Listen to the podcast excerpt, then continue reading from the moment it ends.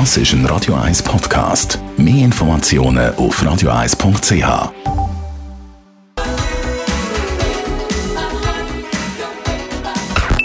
Best auf Morgenshow.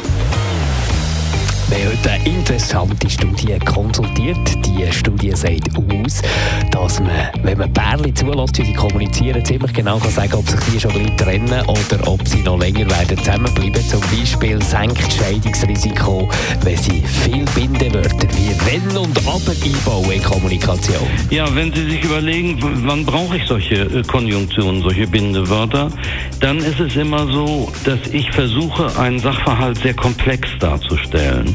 Äh, Das bedeutet, ich rede länger, ich äh, gehe eher auf den Partner ein, etc. Und das sind genauso die Regeln, die wir auch im Kommunikationstraining verwenden.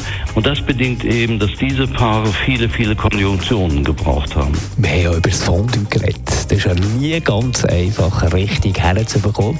Aber die ETH hat sich jetzt ein Problem mal angenommen und ein bisschen geschaut, auf was es darauf ankommt für das perfekte Fondue. Ja, wenig überraschend natürlich, dass man eine gewisse Mindestkonzentration Stärke braucht, dass es sich nicht scheidet. Dann, dass wenn man Wein rein tut, dass Alkohol einen verdünnenden Effekt hat und ein bisschen überraschend auch Säure macht das Fondue dünner und dort haben wir eigentlich eher das Gegenteil erwartet. Und wir haben mit dem Satiriker Frank Baumann über seine Leidenschaft Telemark-Skifahren geredet. Das tut weh, das ist anstrengend und trotzdem macht er es. Ja, das Leben ist einfach zu kurz für eine feste Bindung.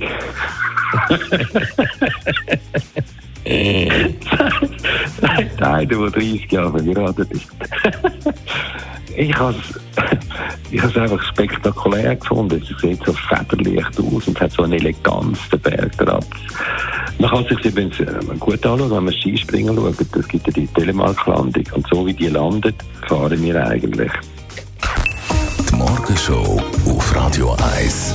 Jeden Tag von 5 bis 10. Das ist ein Radio 1 Podcast. Mehr Informationen auf radio1.ch.